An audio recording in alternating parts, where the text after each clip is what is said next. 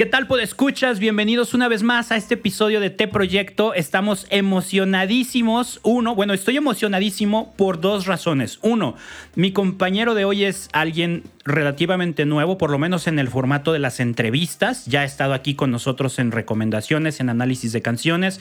Es mi compadre, eh, es mi, de mis mejores amigos de toda la vida y es la primera entrevista que vamos a grabar juntos. Ángel, tú. Bárbaro. bárbaro. Por ti. Como no vino Ángel, tenías que estar tú para darla así, claro. La, costumbre de, tener aquí a Ángel siempre. Pero Tony, Tony Valle, ¿cómo estás? Híjole, me voy a rebautizar, compadre. Como que tienes ahí algo con, con Ángel Villa. Yo, por cierto, por cierto, desde que me invitaste, lo agradecí mucho y todo. A, este, a este episodio en particular, solo quiero aclarar algo. Yo no soy tu Robin, ¿eh? Yo no soy el Robin de nadie, yo soy mi propio Superman, mi propio Wolverine o lo que quieras, pero... Güey, es que ahí hay un bromance, un bromance entre Ángel y yo. Ah, sí, durísimo, yo lo sé. Pero no, no te preocupes, hoy los dos traemos los calzones abajo de los pantalones, no como Batman y Robin. Exactamente. Así es que, y mira, por ahí ya se asoma la risa de nuestra invitada, que esa es la otra emoción, la otra emoción que tengo el día de hoy, porque nuestra invitada, yo soy fan de su música y es raro que yo diga esto en cuestión de música católica. Soy fan de escuchar música católica, de descubrir nueva música católica, pero pocos proyectos me cautivan de decir, wow, esto lo escucho y lo escucho y lo escucho, ¿no? Para los que escuchan el, el, podcast saben que mi top máximo es Álvaro Fraile, lo he dicho mil veces, pero cuando conocí la música de nuestra invitada de hoy, se coló ahí al top, así de se posicionó porque su estilo de letras y su, su, nivel de producción es impresionante y de producción en el sentido de calidad y de cantidad, o sea, su nivel de producción de cantidad todo el tiempo está haciendo algo, todo el tiempo la ves en algún lado y la calidad con la que lo hace es impresionante. Así es que emocionadísimo yo de tenerla aquí. Ana Bolívar desde Bogotá, Colombia. Bienvenida, ¿cómo estás? Hola, hola, Manu, Tony, pues qué alegría estar aquí. Gracias por la invitación. Realmente llegué gracias al podcast que hicieron antes sobre mi música. Me lo disfruté un montón, me reí un montón. Eh, gracias por la generosidad de tu presentación, de tus palabras. Y bueno, pasémosla bien este ratito. Buenísimo, buenísimo. Fíjate que, según recuerdo, Tony, tú eres fan del podcast y has escuchado varios episodios. Sí. Según yo, Ana es la primera invitada que tenemos de la que hemos hecho un episodio de recomendaciones. Sí. Normalmente no han coincidido. Entonces, pues mira, qué, qué honor, qué, qué, chido que nos contestaste, qué chido que nos hiciste caso y que estás aquí. Bienvenida, ¿eh? Este, pues bueno, lo primero que hacemos siempre en las entrevistas, Ana, ya entramos con preguntas duras. ¿Por qué crees que te invitamos? Eh, bueno, yo creo que porque les escribí cuando hicieron el video podcast. que, que, cool que los había visto. Me acuerdo que les escribí en YouTube. Oigan, me, encantó el video podcast. Eh, estoy a sus órdenes. Y bueno, luego ya nos contactamos y dijimos, no, sí, definitivamente hay que arreglar una fecha. Mm. Eh, yo creo que fue por ahí, ¿no? En gran parte, en gran parte. Fue así como, ah, es la única que sí nos contestó, invítala. Pero ahora sí que yo no estoy de ese lado de la producción. ¿Cómo estuvo, compadre? O sea, ¿tú lanzaste el episodio y la etiquetaste en, sus redes? Sí, sí. Así es. Ah, ok, ok. Las, las recomendaciones, excepto de los primeros tres episodios que hicimos, que fue Hakuna, Álvaro Fraile y Estación Cero, esos fueron iniciativa nuestra. Eh, pero ya después, en las entrevistas, siempre les pedimos que nos hagan la recomendación de dos proyectos de música católica que nos inviten a escuchar y posiblemente entrevistar. Y a Ana Bolívar nos la, recomendó este Eloy Baeza, un compa de, allá, de acá de Chihuahua. Entonces él nos dijo, ah, Ana, Ana Bolívar, escuchen su música. Entonces de, de esas recomendaciones hacemos un episodio cortito en el que analizamos la música, escuchamos, vemos los videos y platicamos qué nos gustó, qué no nos gustó, qué creemos que funcionó súper bien y recomendamos a la gente que conozcan a ese, a ese artista. Y ahí fue cuando publicamos el episodio, obviamente etiquetamos a Ana y ya Ana nos contestó de, ah, qué chévere acá que, hicieron esto, muchas gracias, ¿no? Ah, ok. Y ahí salió la relación. Qué chido, muy bien. Así es. Entonces, gracias, este, Eloy. Sí, todo, todo esto es culpa de Eloy, todo esto es culpa de Eloy. Bueno, oye, pues vamos empezando. Ah, vamos empezando con lo, con lo, con lo chido. Eh, Tony, ¿te avientas una pequeña oracioncita? Por supuesto. En el nombre del Padre, del Hijo y del Espíritu Santo. Amén. Señor, te agradecemos la bondad que nos, que nos muestras el día de hoy, te agradecemos un nuevo amanecer para todos los que estamos aquí. Te damos gracias por la oportunidad de, compartir, eh, compartirte a través de música, a través de risas, a través de, de estas charlas que vamos a tener. Te pedimos por todos aquellos que nos escuchan, que sea de mucha bendición todo esto que, que van a escuchar, para su entretenimiento, para su relajación, para su crecimiento, para todo lo que tú veas que sea lo, más conveniente para cada quien. En nombre del Padre, del Hijo y del Espíritu Santo. Amén. Amén. Acá, la logística, la logística. Este, Ana, platícanos. Mm, ¿En dónde naces? ¿Cómo era tu familia? ¿Naces en un contexto creyente, no creyente? ¿Cómo era el mundo cuando Ana Bolívar llega a él? Bueno, yo nací en la ciudad de Bogotá, desde la cual los saludo soy súper, súper bogotana, de familia bogotana. Eh, siempre mi familia fue creyente, o sea, desde lo que sé, mi papá y sus papás fueron creyentes, mi mamá y sus papás y sus hermanas, sus hermanos, todos han sido creyentes. Eh, entonces yo nazco en una cuna católica, en una cuna que va a misa todos los domingos. Yo fui a misa todos los domingos desde que era bebé. Y por supuesto dentro de ese contexto terminó desde los seis años involucrada en la vida de la misión y el servicio dentro de la parroquia. Eh, creo que no, no fue gratis, o sea, primero fue mi familia, ahí, ahí, ahí fue donde conocí a Dios, en el amor de ellos, en, en, la buena onda de llevarme a la iglesia y que después iba el helado y que mi papá me cargaba en los hombros cuando el padre eh, bendecía con el agua bendita y yo era feliz saliendo allá lavada eh, de agua bendita de la misa. Recuerdo muchísimo eso de, de, pequeña y, así crecí, ¿no? todavía es así, todavía vamos juntos a misa, eh, todavía nos disfrutamos un montón el tiempo que compartimos allí, todavía como que nos regañamos el que no va a misa, como usted no fue a misa hoy, eh, porque se, se, convierte en un, en un espacio lindo, ¿no? Siempre ha sido un espacio lindo para nosotros. Cuando tengo siete años nace mi hermanita y mi hermanita crece en el mismo contexto y ya escuchándome cantar en, en las misas, entonces ella ahora trabaja también en la parroquia como con los monaguillos y demás, entonces siempre hemos sido como personas de fe y también personas de servicio. Si bien mis papás nunca estuvieron en una comunidad, ni mucho menos, siempre nos llevaron, nos acercaron a, y nosotras terminamos ahí eh, de cabeza. Metidísimas.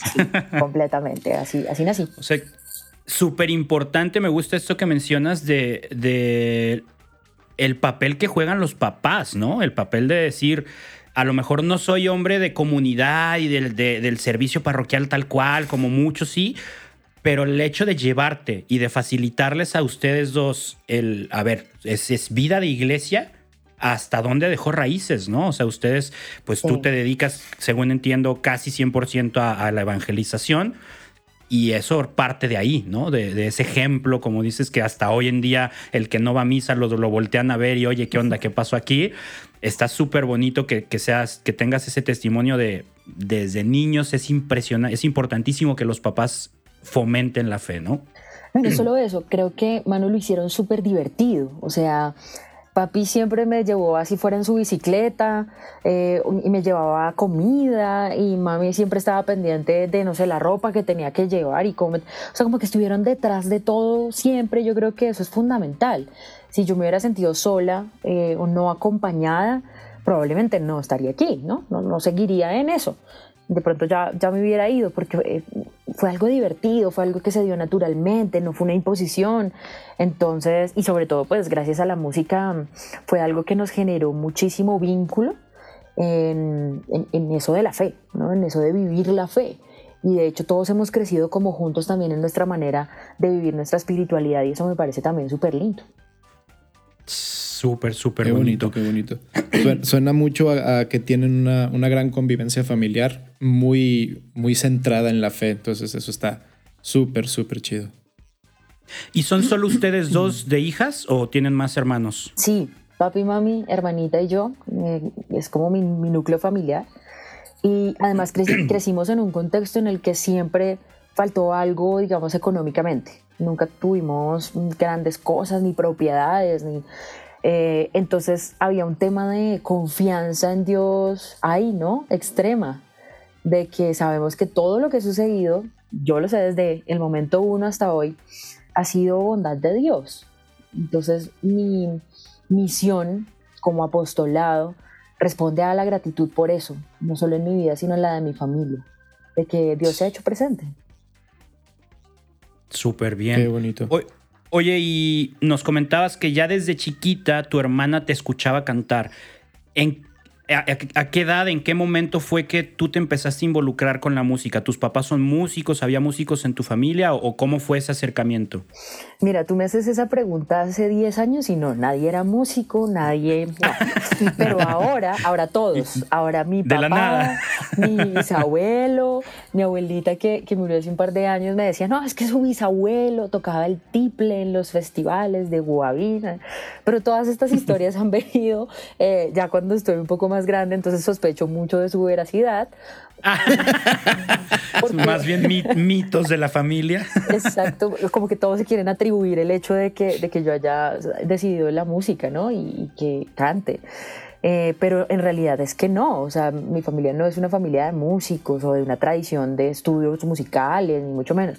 Mi papá es melómano, le fascina la música y él fue el que me enamoró de la música colombiana, por ejemplo. Eh, pero más allá de eso, no. Esto fue algo de, de como que, de, que Dios de alguna u otra manera me atrapó a través de ese coro de niños que estaba cuando yo iba a la misa. Y yo dije, ma, yo quiero estar con, con esos niños. Y ahí arrancó todo, ahí arrancó todo. Y está chistoso, ¿no? Porque en mi casa, por ejemplo, también era de músicos, ¿no? Pues no, no. O sea, mi papá siempre fue el de la guitarra y la bohemiada y así, pero nada profesional. Y ya después también empiezas a ver de que, mm, o sea, como que hay gente que parece que te dice, oh, no, pero sí, que el tío tal y que el primo tal y no sé qué. Y dices, bueno, así súper de, mm, estos son mitos familiares, ¿no? Oye, Ana, y por ejemplo, ¿qué, ¿de qué grupo recuerdas así como que fue la, el primer grupo en el que dijiste, ah, estos, soy fan de ellos, esta música me está gustando mucho y los escucho todo el día, a todo momento? ¿A quién recuerdas que fue ese primer gran fan? Uy, em, le, mentiría mucho a mi prima que tiene mi misma edad y bailábamos y cantábamos lo mismo cuando teníamos cinco años, que no fue Britney Spears, por ejemplo. Eh, cuando salió, no, no, no, cuando salió Baby One More Time, éramos locas porque por tener el CD y, poner la canción y, e inventarse coreografías y, y, bueno, eso atravesado por Shakira, por supuesto, que, que para nosotros y en los noventas, que fue donde nací, pues fue Shakira con toda, ¿no? Entonces yo sí me consideré fan de, Shakira, luego vinieron las Band Boys unas tras otras como los Backstreet Boys. Y, pero definitivamente Buenísimo. lo que Buenísimo. definitivamente lo que empieza a definir como, como lo que soy como músico es el pop latino. Entonces me empiezo a enamorar de Sin Bandera, de Andrés Cepeda, como de estos artistas que cantan pop en español. Los empiezo a seguir mucho más por la influencia de mi papá también, que le gustan los boleros, la música colombiana tradicional, chucu chucu, le decimos aquí a la música de bailable de Navidad. Estuve en una orquesta de música tropical de niños, entonces eso influenció pues poderosísimamente en, en mi música, en mi arte, en, en, lo que me empezó a gustar, que fue la música más como de mi tierra, como de mi país y explorar esa, ese tipo de cosas. Eh, pero pues la verdad es que de Britney Spears a Ah, no sé, Lucho Bermúdez hay, hay, una gran distancia, pero, pero sí la cosa va por ahí. Oye, ahorita que estás, que estás hablando de esto de música colombiana, eh, ah, no me quiero desviar mucho de la historia de, de, infancia, pero tengo esta duda. Eh, eh, fuera de Colombia, obviamente, ¿no? Tú conoces el vallenato y, y, si acaso otras cositas que son también un poco más famosas. pero mi duda es, ¿el vallenato ¿Es radical de, o más bien surge en todo Colombia o es como de una parte en especial? Acá en México nos pasa que todo el mundo cree que el mariachi es de todo México y realmente no. Muchas regiones tienen su propia música. ¿El vallenato, con el vallenato pasa lo mismo? Exactamente igual. El vallenato es una música de la costa caribe. Em, y de, hecho de una región particular, ¿no? Es de, de hecho del interior de, de la ciudad, no, no mucho, no mucho realmente. Aquí la música tradicional es, es una música que realmente tiene una sonoridad muy distinta. Eh, pero pues claramente el vallenato es, es, tan colombiano como, como yo, pues porque sí, salió del país, este, el trabajo que hizo Carlos Vives con, con, el vallenato y el rock es, pues es algo que no se puede ignorar, ¿no? Para nosotros como país. pero sí nace pues en el Caribe, en la región del Caribe, y hay otras regiones que tienen otras músicas que suenan muy diferentes. De Bogotá, ¿cuál sería la música más representativa? Pues es que nosotros somos una mezcla de todo el país, pues. Em, pero aquí lo, la, música no representativa, sino la tradicional, porque en Bogotá ahora es todo, ¿no? Eh, claro. Es la música, la música andina, el pasillo, em, el bambuco, podría también decirse que, que atraviesa como la cordillera. Eh, la, la, música andina, que suena bien distinto, que suena bien, bien, bien diferente a, a la, música del Caribe, que es más alegre, esta es una música un poco más eh, tranquila, no es muy, sí, no es muy alegre, no es muy brillante, no es una música como, un poquito diferente. Más sobria, ¿no? Ajá, ahora es, ahora es todo, ¿no? Ahora es desde el, vallenato, el reggaetón, eh, un poco de... La salsa, La salsa, el tropipop, los, acá en Bogotá somos súper salseros y la salsa viene del Pacífico, bueno. ¿no? Entonces... Alberto Barros. Sí, no, eh, aquí ya, aquí es todo, ¿no? Porque aquí llega pues todas, todas las personas de distintas eh, ciudades y municipios que, que, enriquecieron un montón nuestra cultura musical. Entonces, pero sí, digamos que sí hay una definición de músicas en Colombia dependiendo del territorio. Ok, ok. Y entonces, retomando tu proceso, eh, ¿a qué edad te empiezas? Nos decías, tu papá melómano te empieza a inculcar el gusto por la música y todo eso. ¿En qué momento dices, quiero hacer esto? ¿Ya traías una venita ahí artística o eras más bien cohibida y, ay, no, me empujaron al festival a cantar ahí, pero yo no quería? ¿O eras de las que se robaba el show? Y, o sea, ¿cómo, cómo fue tu primer encuentro, tus primeros pasos ya como, como con este perfil artístico? Yo creería que todo empezó como en el colegio, ¿no? Pero no del lado católico, simplemente en la izada de banderas y había que poner a alguien a cantar era Ana y la música colombiana era Ana y yo estaba en una orquesta y digamos que eso en cuanto a la puesta en escena yo lo tuve claro desde muy pequeña, ¿no? Porque siempre fui partícipe de, grupos, de iniciativas musicales que me lo, me lo pedían, me lo exigían. Sin embargo, yo era y sigo siendo la niña que canta las misas. Sí, y, y, realmente nunca hubo una aspiración ahí de proyecto artístico. Incluso cuando estudié, no me imaginé, o sea, mi proyecto de vida no apuntaba a ser artista ni, a ni cantante, ¿no? Apuntaba a ser productora em, y ya, de música colombiana, ¿no? La parroquia estuvo súper bien para mí durante mucho tiempo y más bien fue algo que fue sucediendo solito, ¿no? Empecé a escribir canciones ya, porque yo no escribía canciones, empecé a producirlas, empezó, eh, empecé a cantar en otros lugares y como que cuando volteé a ver dije, wow, ya tengo una responsabilidad, ahora qué voy a hacer con ella. y ahí sí, como que empecé a tomar la decisión de una manera más seria, organizar el proyecto y como tú dices, pues generar contenido, hacer música, ¿no? Que es lo que me gusta. Y bueno, aquí vamos. Este, ¿Cuál fue el primer instrumento el que, que aprendiste a tocar, que dijiste, con el que empezaste a desenvolver musicalmente? El piano. El piano fue el primer instrumento, sí. Arranqué con una organeta pequeñita, esas Casio chiquiticas de pila.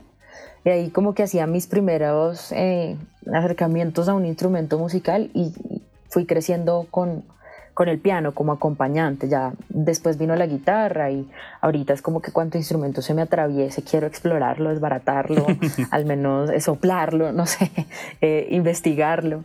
Pero sí, el piano inicialmente y ya sobre los 15 años la guitarra. ¿El piano a qué, a qué edad lo agarraste? A los cinco añitos. Muy, muy pequeña. Sea, empezaste muy pequeña. qué chido, súper bien. Sí, sí, muy pequeñita con el piano. Inicié.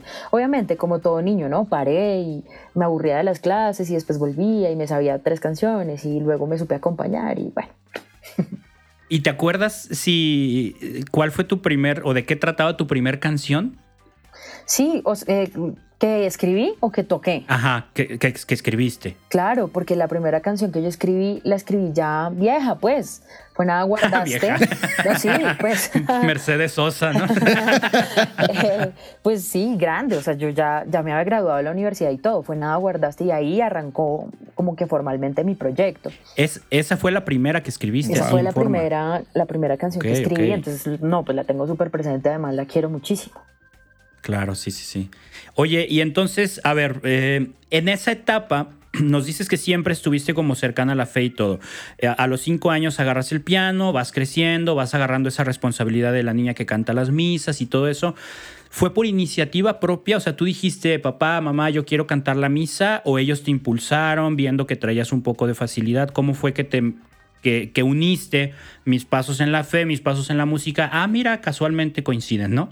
¿Cómo llegaste ahí? Pues lo que cuenta mi mamá es que yo dije, yo señalé el coro de niños. Yo dije, yo quiero cantar con ellos. Pero ella no sabía si yo cantaba o no cantaba. Ah. Como que yo creo que sabía en el sentido de que tenía cierta actitud expresiva, porque yo era también la que recitaba en el jardín. Por ahí tengo fotos recitando Rin Rin Renacuajo y que en el baile con los niños. Y de repente en esa, en esa actitud que ella vio en mí, que eso es algo que agradezco mucho también de mis papis, que siempre me hicieron sentir alguien muy especial. Entonces yo, yo, yo estuve siempre muy apoyada por, por, por, eso que ellos me hacían sentir. Entonces yo dije, yo quiero, y ellos me dijeron, bueno, listo, vamos, y preguntaron, y, y ahí arranqué. Qué chido. Hace, hace poquito veía una plática de un experto en educación y decía que a los hijos eh, es como, como decir, mira, a tu hijo hay que darle como padres, hay que darle la mayor cantidad de monedas de, de, de valor en su vida día a día. ¿Por qué? Porque ellos en cuanto salen de casa pierden una moneda por el miedo de salir de casa. Y luego se van a topar en la escuela con el compañero que hace bullying, con el maestro que no lo trata bien, que no le valora el esfuerzo, y cada uno de esos es una moneda que pierde. Entonces, cuando el niño llega a casa, si los papás es y, aparte ensuciaste el uniforme y aparte no hiciste la tarea, es quitarle más monedas. Dice, la labor de los papás es darles la mayor cantidad de monedas posible el, tiempo que estamos con ellos, porque el mundo se las quita, no les, o sea, es raro que el mundo le dé monedas de valor a los niños. Entonces, se me hace bien bonito, me acordé de eso, porque justo lo que dijiste, ¿no? O sea, mis papás me hicieron sentir valiosa.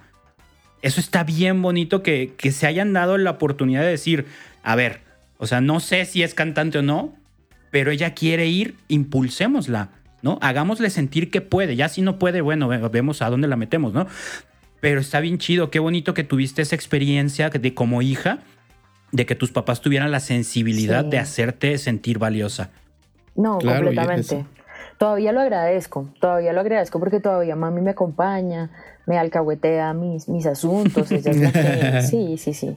Y eso, realmente yo creo que Dios fue muy lindo conmigo de ponerme en la familia que me puso, eh, porque pues el amor se manifiesta ahí también, ¿no? Claro, totalmente. Sí, cuando tienes una red de apoyo desde, desde lo más íntimo que es el hogar, pues ahora sí que es, es muy poco probable que el mundo te pueda detener, ¿no? Así es. Exactamente. Oye, y allá en Colombia, ¿cómo se divide la cuestión escolar? Acá nosotros tenemos lo que se llama kinder, eh, que es el preescolar, por así decirlo, que normalmente sales a los cinco años. Son tres y sales a los cinco. Luego ya viene lo que llamamos primaria, que es entras a los seis y sales a los doce luego secundaria de los 12, 13 a los, 15, 16, luego preparatoria de los 16 a 18 y luego ya universidad. ¿Allá manejan algo similar o cómo es para no regarla? Igualito, excepto la preparatoria. Vamos del colegio a la universidad inmediatamente. O sea que tú entras a lo que llamamos nosotros secundaria a los 12, 13 y se van de corrido hasta los 18. Eh, sí, pues, o sea, depende, ¿no? Yo salí. Digo, ajá, claro. Yo salí a los 16 a los 16 entré a la universidad. Ah, pequeña. Sí, sí, sí, sí, sí, totalmente. Entonces son seis años más o menos de ese pre-universidad. Sí, sí, sí, que es la secundaria, bachillerato le dicen acá. Ok, ah, ok, ok. Sí, ustedes unen un secundario y bachillerato, entonces. Eh, entonces, en tu primaria estás con todo este rollo, música, que trae la inquietud, que quiero cantar, que sí, que no. Entrando a bachillerato, que se viene esta, esta etapa difícil de todos, ¿no? La adolescencia, que es una etapa que adolece tanto a los papás como a los maestros como a uno propio. Eh, ahí cómo vas. ¿Sigues cercana a la música? ¿Lo agarras como un canal de expresión? ¿Lo agarras como, como el canal de rebeldía? ¿O, te mantuviste siendo la, hija de familia? Eh, que sí, con sus rebeldías, pero a lo mejor no tan marcado cómo era tu vida de fe en esa, en esa etapa también. Música y fe, cómo juegan rol del rol o qué rol juegan en tu vida de adolescencia. Pues fíjate que yo no le di mucho problema a mis papás, creo. Si están viendo, creo, espero, no mucho problema.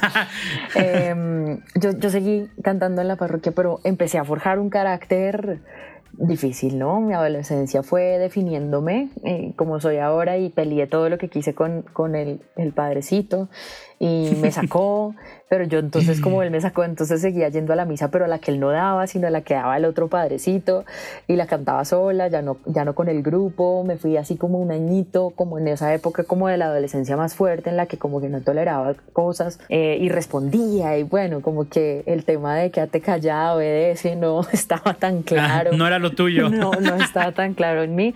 Eh, pero claro, gracias también a la disciplina con la que crecí al lado de, un sacerdote muy especial, em, no, pues forjé mi carácter de una manera también bastante particular y, digamos que seguí, o sea, el, creo, que, creo yo que lo importante es que no, no dije, ah, ya no quiero esto y no lo, no lo quiero hacer, sino no, busqué otras cosas, decidí estudiar también, o sea, como aprender más cosas, ahí llegó la guitarra a mi vida, entonces como que ya no era solamente el piano y como la iglesia, sino eh, en los viernes en la tarde en el colegio cantando las canciones que a, a, a toda mi promoción le gustaban y, y ahí seguí, creo, creo que yo finalmente... Eh, siempre como que he estado ahí, ¿no? Entonces, no, no, no hay mucho problema. Es, peleé, pero, pero normalito. Lo, básico de un adolescente. Pues, lo esperado, lo esperado. Yo creo que sí, yo creo que sí. No incendiaste ningún coche, no te fugaste del país un día, para nada de esas cosas, ¿no? Siempre llegué a dormir a la casa, o sea, no, no, nada. Oye, ¿y eras, tampoco llegaste a ese, a ese punto de, de, ser la adolescente de borracheras, de nada de eso, ¿verdad? Me imagino por el perfil que me cuenta. Sí, sabes que no. De hecho, mis amigas del colegio me recuerdan mucho por eso, porque yo era la que iba, pero como a cuidarlas, como a llamar a los papis cuando había que recoger a alguien y eso. Em, no, no me hizo falta, ¿sabes? No, nunca me hizo falta ese tipo de ambiente. Eh, además porque yo era una, adolescente ocupada, o sea, yo el sábado tenía que responsabilizarme del domingo y el, viernes probablemente tenía que responsabilizarme de la reunión del sábado o siempre estaba haciendo algo en términos musicales, no siempre con la iglesia, pero estaba haciendo cualquier otra cosa, cantando por aquí, allá, en coros, en... entonces eso como estaba ocupada, pues no, no me hacía sentir la necesidad tal vez de, de ir mucho a rumbas o algo así, las tuve, pero pero de una manera súper tranquila. Yo siento yo que no, no, o sea, no, yo realmente no, si soy honesta, no, no, pues sí, que les voy a decir que sí, sí, no, ¿cierto? Oye, y por ejemplo, en, en, cuestiones de fe, ¿cuál, ¿cuál ha sido como pues, la formación, tus, no sé, clases de Biblia o no sé, qué tipo de formación en, en torno a la fe es la que ya has... Bueno, primero, ¿cuándo empezaste eh, con esto, con formación de fe y qué fue lo que has, eh, qué ha sido lo que has estado estudiando en ese aspecto. Bueno, fíjate que em, es inevitable cuando creces en este ambiente no aprender como por default cosas, ¿no? Escuchar siempre homilías y recibir predicadores, bueno, etc. Em, pero ya cuando empieza mi proyecto, cuando empiezo a escribir canciones, empiezo a sentir la necesidad de que las canciones digan, no digan cualquier cosa, cualquier bobada, ¿no? Entonces empiezo a tener una búsqueda de fe muy distinta. Mi búsqueda ahorita es una búsqueda de, preguntas más que de certezas. Eh, mi búsqueda eh, se, se, enfoca en, en, las personas, se enfoca en cómo ven y viven y experimentan su fe. Por supuesto, eso me ha llevado a lecturas. Yo realmente, bueno, un par de cursos o diplomados chiquiticos de, de Biblia, pero lo que tengo es amigos amigos que sí saben y que me pueden aconsejar y que les mando las canciones y que me dicen, mm, por ahí no es, este texto no quería decir eso, de pronto quería decir esta otra cosa. Entonces siempre ha sido algo muy informal, eh, pero es algo que también agradezco, ¿no? Porque también he podido experimentar a Dios de esa manera, de pronto informal, ¿no? Y mis canciones buscan eso, ¿no? Como una fe fresca, una fe de repente que no responde a una formalidad, pero sí responde a una experiencia, porque esa es mi experiencia de fe. Justo ese, ese sello que mencionas es lo que a mí me, gustó muchísimo de tu, de tu música, lo comentaba en el episodio de recomendación, que a mí ya me habían recomendado así o ya, ya había visto que alguien publicaba de ti esto, y yo me hice a la idea de, pues ella hace worship, ¿no? y no tiene nada de malo hacer worship, pero a mí no me atrae. A mí no me gusta escuchar eh, música worship, se me hace más como de, de, vivirla en el momento. Creo que así se podría disfrutar más, pero en, mi casa, en la calle, escuchar eso no, no me atrae. Entonces yo me hice la idea de Ana Bolívar hace worship como ahorita hacen muchos, ¿no? Y no me, y no, no me daba la oportunidad de escucharte. Y cuando nos cae esta onda de hacer el episodio de recomendación, me pongo a escucharte y gran sorpresa que me llevo de, pues sí, sí tiene dos, tres cancioncillas worship, pero no es su onda, no es lo que ella hace. Y justo es ese sello que también me encanta de este cuate de Álvaro Fraile, que componen partiendo de experiencias muy vivas. No, no, no suenan como, como música católica hecha, hecha en serie, ¿no? Que a veces yo percibo que, que, la música de alabanza y eso puede sentirse así porque nos vamos como por los mismos temas todos, ¿no? Entonces, como que dices, pues esta suena muy similar a la otra, a lo mejor no en, no en género, no en producción, pero sí en contenido. Y cuando compones de experiencia propia, pues no, no vas a sonar a alguien más porque estás hablando netamente de lo que tú has vivido o de lo que tú has percibido y entendido de las vivencias de otros, lo que comentabas ahorita, Ana, de me gusta leer mucho, me gusta convivir, escuchar a las personas hablar y de eso escribes. Entonces, vuelve tu producto, tus canciones, algo como una huella digital, ¿no? Sí. Eh, si, las, si las ves así como un poquito lejos, dices, pues todas son iguales, pero si las ves a detalle, dices, esto es único. Realmente lo que, lo que Ana está compartiendo en sus letras no lo vas a encontrar fácilmente en ningún otro lado, en ningún otro proyecto, porque es lo que Ana piensa, Ana siente. Entonces, eso a mí es lo que me gustó muchísimo de tu, de tu música. Creo que esa es, es, la propuesta del arte, ¿no? Y, que definitivamente no somos iguales, o sea, igualitos en pensamiento, en formas de ver, sentir, experimentar nuestra misma fe, no, no, no. De hecho, somos súper diversos y súper diferentes. Eso, de eso se trata ser católico, ¿no? Entonces, también créeme que eso salió de una pregunta. Tenía mi segundo disco casi listo y dije, ¿yo por qué estoy escribiendo música que ni a mí me gusta? Válgame. Qué buena pregunta, ¿eh? yo, yo, escuché las canciones y yo decía, ¿yo por qué estoy escribiendo música que a mí me gusta? ¿Quién dijo que, que yo tenía que escribir esto, no? Y se fue a la basura, a la basura. Eh, no, son canciones que no, bueno, he ido reutilizando en otros, en otros contextos y, demás, dándosela a otras personas, mm, pero definitivamente hice una apuesta desde una canción que se llama La fortuna de tenerte, por evidenciar cómo veo la fe en lo cotidiano, en el día a día, en mis amigos, en mi familia, en las personas con las que convivo todos los días, con las que trabajo, y eso me ha llevado a identificarme más con, con quien me escucha y generar más vínculos. Y eso me hace profundamente feliz. Entonces, por eso lo hago, porque si no, casi que no tendría sentido para mí. El, el, mayor pago o el mejor pago es, es ese. La persona que dice, mira, esta canción era la que necesitaba. Eh, y que de pronto tiene eh, un poquito que ver con, con la adoración tal como la conocemos, pero sí tiene mucho que ver con la esencia de Dios, la que ha puesto en cada uno. Y, claro, la vivencia de Dios, ¿no? Eh, exacto, entonces creo que hay, uno hace falta, dos me hace feliz, tres creo exige creatividad, exige sensibilidad, exige tener corazón y los ojos abiertos y, y yo creo que por ahí la fe es mucho más bonita y mucho más interesante, ¿no? Sí, definitivamente. Y sobre todo, es que creo yo que los contextos de fe, o sea, obviamente somos católicos, estamos eh, involucrados y unidos dentro de lo que es la Iglesia Católica, pero la, fe se vive muy diferente en Colombia, en México, en Guatemala y todas esas experiencias eh, son únicas, son únicas, irrepetibles, únicas tanto personalmente como regionalmente, la manera en la que a veces aquí los padres, aquí en México los padres pueden eh, expresarse un tanto groseros a los oídos de, gente de fuera y a lo que nosotros estamos como más que acostumbrados, incluso hasta a veces lo agradecemos de, ay, sí, el, jalón de orejas que me dio el padre con sus palabras duras, ¿no? Y de repente vas a otro lado y ves que, eh, que hablan como muy tierno, muy, muy cariñoso, muy todo, y dices, oye, es que esto también es refrescante, pero es un... Es, o sea, se genera a través de, los contextos sociales de cada país y cómo la iglesia se hace parte de esos contextos. Entonces, son todos esos vínculos tan distintos a pesar de que somos de una misma fe.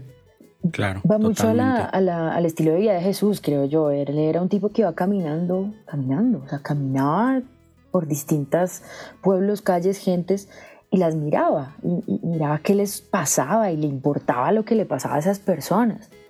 Entonces yo, mi pregunta de por qué hago música que no, ni me gusta a mí es porque ¿Por qué estoy dando unas respuestas que tal vez no le responden nada a nadie dentro de lo que yo vivo? ¿no? Eh, no sé si Jesús, o sea, seguiría eh, como en, la misma onda. De hecho, no lo hizo en Cafarnaum o en Jerusalén, ¿cierto? Fue, fue diferente su tono, como dijo las cosas, las parábolas por un lado, las denuncias por el otro. Y creo que a nosotros nos toca estar atentos, con los ojos abiertos de ¿Qué sucede para ver cómo el arte puede ser una respuesta? Eh, porque nuestra fe no puede... Actualizamos... Yo estoy ahorita loca porque se me dañó el celular y ando con este chiquitico que no me permite descargar aplicaciones, no me manda las notificaciones. Digo, no, necesito mi nuevo celular. ¿Cómo es posible que necesitemos el nuevo celular y no necesitemos una actualización constante de nuestra fe? Respondiendo a lo que nuestra sociedad nos pide, eh, a lo que la misma música está haciendo. Hace poco vi un meme eh, que hablaba sobre el reciclaje, que la música cristiana en general, no solo la católica, era un reciclaje de los estilos de más o menos cinco años atrás. Y yo decía, me ofende o de verdad es cierto. Acá decimos que si te ofende probablemente es verdad. Entonces, sí, sí, claro. Yo decía, wow, eh, hay, que, hay que poner los oídos también abiertos, hay por lo menos mirar, escuchar, estar atentos. Eh, esa creo que es una tarea que, a los artistas en general eh, católicos nos tenemos que dedicar con, más juicio, con más disciplina. Sí, totalmente. El, es eso que decían, ¿no? Las, tener la sensibilidad de percibir la necesidad de la gente que tenemos alrededor, lo que hacía Jesús, ¿no? Ya me lo imagino a Jesús llegando a Cafarnaún y ahora aventando la, mesa de los pescadores, ¿no? este, no estén prostituyendo el lugar de mi padre. A ver, espérate, eso estaba bien en Jerusalén, pero acá en Galilea, pues ni al caso, ¿no? Entonces, también nosotros no podemos llegar y ofrecer lo mismo, el mismo contenido, las respuestas que no le resuelven ninguna duda a nadie. Y, no es tan fácil, ¿no? Esta, esta cuestión que mencionabas Creo que el obispo Barron lo menciona en un libro de en qué momento la Iglesia Católica se rezagó tanto. Durante siglos fuimos punta de lanza en cuestión artística, o sea, éramos los que marcábamos tendencia, éramos los que decíamos ahora vamos para allá y el mundo iba atrás del arte que, el, que el catolicismo marcaba. Y ahora no, ahora el mundo del, por lo menos de la música católica, estamos viendo qué migaja seguir. ¿No? ¿Qué dejó el mundo de la música secular? Ah, ahora hay que hacer eso a nosotros. Pero como dices, vamos cinco años atrás, ¿no? Si eh, yo creo que si bien nos va, ¿no? Porque todavía hay gente que, saca música y suena a los ochentas y cree que está innovando. Y dices, pues si es lo que te gusta está chido, pero tampoco te engañes creyendo que es innovación, ¿no? O sea, eso ya se hizo hace 30, 30 40 años, entonces nos falta esa sensibilidad que conecte con la necesidad que queremos, que queremos atender. ¿No? Si, dices, quiero llegarle a los que ahorita están aquí en redes o a los que ahorita están aquí en esta etapa de su vida, ¿qué escuchan ellos? ¿Qué hacen ellos? ¿Qué necesidades tienen ellos? Y sobre eso trabajar lo que hacemos, ¿no? No sobre lo que yo quiero y lo que yo creo que la gente quiere escuchar. Sí nos hace falta ahí esa, ese toquecito que Jesús tenía, ¿no? De, de ver, sentir y entonces ofrecer. Así es. Oye, y por esa línea tenía yo la curiosidad. Eh, esta, esta primera canción que escribes, ¿qué te impulsó? O sea, ¿por qué, eh, ¿por qué empezaste a escribir? ¿Sentiste una necesidad de, híjole, me estoy quedando corta con lo que hago, híjole, quiero expresarme y no encuentro otra manera? A mí me pasó, por ejemplo, yo empecé como baterista y Tony vivió todo ese proceso, tocábamos juntos en una banda de música católica y todo este rollo. Y llegué al punto en el que dije, ¿sabes qué? Yo tengo una necesidad enorme de comunicarme con la gente y desde la batería no puedo de entrada no, no me doy a entender de qué quiero hablar para que el que escribía las canciones las escribiera. Entonces me vi obligado a aprender a tocar un instrumento armónico, me vi obligado a aprender a escribir porque sentí esa enorme necesidad de necesito comunicar lo que Dios me está permitiendo vivir.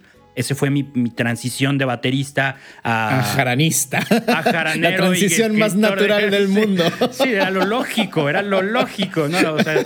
no sé si conoces, la jarana es como más o menos como el cuatro venezolano, algo así, pero en las dobles cuerdas, ¿no? En tu caso, ¿qué fue lo que te impulsó de pasar de tu idea de ser productora a decir, no, o sea, yo tengo que escribir y hacer mis propias canciones? Nunca fue, nunca fue así. Nunca fue, yo tengo que escribir. no, fue, fue completamente accidental. Hoy día no lo es. Hoy día que, creo que habla de, de, mi responsabilidad frente a lo que hago. Hoy día no lo es. Soy muy consciente de eso. Escribo canciones que, que pienso, que siento, etc. Pero inicialmente no fue así. Inicialmente escribir nada guardaste respondió a necesito una canción para la Semana Santa. A ver qué sale. Pues porque yo no escribía canciones pero estaba por un momento humano difícil. Estábamos con mi familia pasándola todos en un solo cuarto porque no teníamos dónde vivir. Y entonces yo esperé que todos salieran del cuarto y cogí la guitarra y yo escribí nada guardaste llorando, yo escribí nada guardaste mal. Eh, y dije, ¿sobre qué escribo? Y entonces, bueno, Juan, habiendo eh, amado a los suyos, los amó hasta, hasta el extremo. Yo dije, uy, wow, ojalá yo algún día pueda decir que todo esto incluso lo amo hasta el extremo a los míos. Y empiezo a leer Juan y empiezo a guitarrear y sale como un audio de 10 minutos. Luego ya con los aprendizajes de la producción, pues empiezo a organizar en eso una canción, ah, necesita aquí un puente y bueno, etc. Y así llegan a Guardaste a mi vida y una tras otra para cumplir como con lo que una convocatoria de composición que una señora de la parroquia me mandó, eh, pedía y, fue un accidente, o sea, no, no, yo no lo busqué. de Qué cañón, o sea, fue, fue meramente saciar una necesidad inmediata. Sí, sí, no, no fue algo como, no, bueno, ahora voy a armar un proyecto y quiero ser cantante, quiero ser eh, músico católico, como título, no sé, como proyecto de vida, no, no me lo planteé nunca, nunca, nunca, nunca, nunca. A, a eso también que realmente no me dedico el 100% de mi tiempo a eso, porque también tenía un plan, ¿no? Yo quería producir y bueno, produzco eh, yo quería ser profe y soy profe. Eh, entonces como que me parece súper lindo pues poder ser yo, ¿no? Desde, desde pues todos los sueños que he tenido, desde las metas que me trazo y, y, la música es, es, más esa respuesta a Dios de, oye, tanto que me habías estado dando, tanto que me habías estado soplando hasta canciones y tanto que, que lo ignoré, ¿no? Entonces como que obviamente en este momento con mucha responsabilidad y honestidad lo tomo como un llamado, una misión y, cada vez quiero hacerlo pues mejor, ¿no? O sea, como eh, haciéndolo con todo el corazón y el día que, pues no sé si seguramente pararé y dejaré hasta donde, hasta donde llegue, eh, porque nació así, como de una manera muy, natural. De hecho, yo cuido mucho que el proyecto, eh, yo pueda tomar las decisiones sobre el proyecto, sobre lo que canto, sobre lo que no canto, sobre eh, qué entrevista respondo, qué entrevista de pronto no. No, honestamente. Lo logramos, compadre. Eh, pero no, no, no es, no es en ese sentido, ¿no? Eh, humildad no pelea con verdad, digo yo, sino que cada vez trato de conocerme más, de conocerme más para, para justamente estar en los espacios donde pues donde siento que Dios más me necesita, ¿no? De repente hay unos que ya están llenos y está perfecto, ¿no? De eso se trata ser católicos, eh, para eso estamos, para aceptar, amar, abrazar nuestras diferencias. Eh, entonces sigo todos los días preguntándome hacia dónde va la música, por qué canto, hacia, a quiénes le canto, cómo me responden las personas, cómo debería llamarse el siguiente disco para que eso también sea una respuesta de mi parte. Eh, esa es como mi, mi, historia con eso, nunca de un, de un propósito, porque no, no lo pensé así, sino más bien de una respuesta que, que día a día así como la vida de la fe, voy, voy reconociendo y descubriendo. Esa parte que acabas de mencionar me gustó mucho, eh, de, ir buscando el lugar donde sirves y a veces llegas a un lugar y dices, aquí ya está lleno, aquí no, de verdad no sirvo, ¿no? Es un tema que nosotros aquí traemos en el podcast de servir, en esencia es ser útil. No es ofrecerte, no es dar tu tiempo nomás por nomás, es ser útil y a veces creemos que servir es imponer nuestras ganas de servir, de, yo aquí voy a hacer lo que ustedes necesitan que yo haga. Y a veces llegas a un lugar donde nadie te necesita y, la humildad de decir, ahorita aquí no, o sea, no es mi lugar porque todos lo que yo puedo ofrecer aquí ya está cubierto. Entonces, qué bonito que tú tienes esa sensibilidad de decir, ahorita aquí sí, ahorita aquí no, aquí sí, pero con otra cosa, ¿no? O sea, yo soy productora, pero acá se necesita que componga, o, o, acá no soy la artista, acá necesito hacer un arreglo para una canción de alguien más. Y a veces eso, como artistas, perdemos el piso. Como artistas somos muy propensos a decir, claro, lo que yo hago, todo el mundo lo necesita y donde sea, ¿no? Y, y, qué chido que tú tienes esa, esa claridad de decir, aquí bájale, aquí súbele, aquí, o sea, tal cual como si estuvieras haciendo un arreglo, ¿no? Nos hace falta, ¿no? Pues también, si no, o no sé, o sea, me están invitando a hacer algo que no sé hacer, que también me ha pasado, ¿no? Pues unas invitaciones que yo digo, no, yo no me preparé para eso, yo no, ¿qué puedo aportar? Entonces prefiero como no inventar, o sea, por eso digo, no, no es en el sentido de, oh, qué difícil es invitar a Ana Bolívar, los que me conocen saben que yo digo que sí siempre, eh, pero pues cuando veo que, que no, pues no, y, y con, también con el mejor de los ánimos, oye, no, no, llama a esta persona, ¿cierto? Eso, eh, eh eso, no manches, eso es súper aplaudible. Oro, eso es oro. Acá nosotros teníamos un grupo juntos y hacíamos música de baile, mestizaje, música de raíz y todo esto, con, con letras de evangelización. Nunca fuimos adoración, alabanza ni, ni nada de esto. Y seguido nos invitaban, nos llegaban así de, oye, me dijeron que tocan padrísimo, los quiero invitar. Ah, órale, ¿para qué de evento? Una hora santa. Y yo, ¿sabes qué? ¿Ya escuchaste mi música? No, pero me dijeron que tocan padre. Y luego, escucha mi música. No es lo que buscas, no te sirvo. No, pero que no sea sangrón. Y le digo, no es por ser sangrón, es porque hay mil personas en la ciudad que lo hacen muy bien, que se especializan en eso. ¿Por qué les voy a quitar su lugar si es algo que yo no sé hacer? Puedo hacerlo, podemos montar una hora santa, ir y tocar y se acabó. Pero no es lo nuestro. Y hay gente que sí es lo suyo.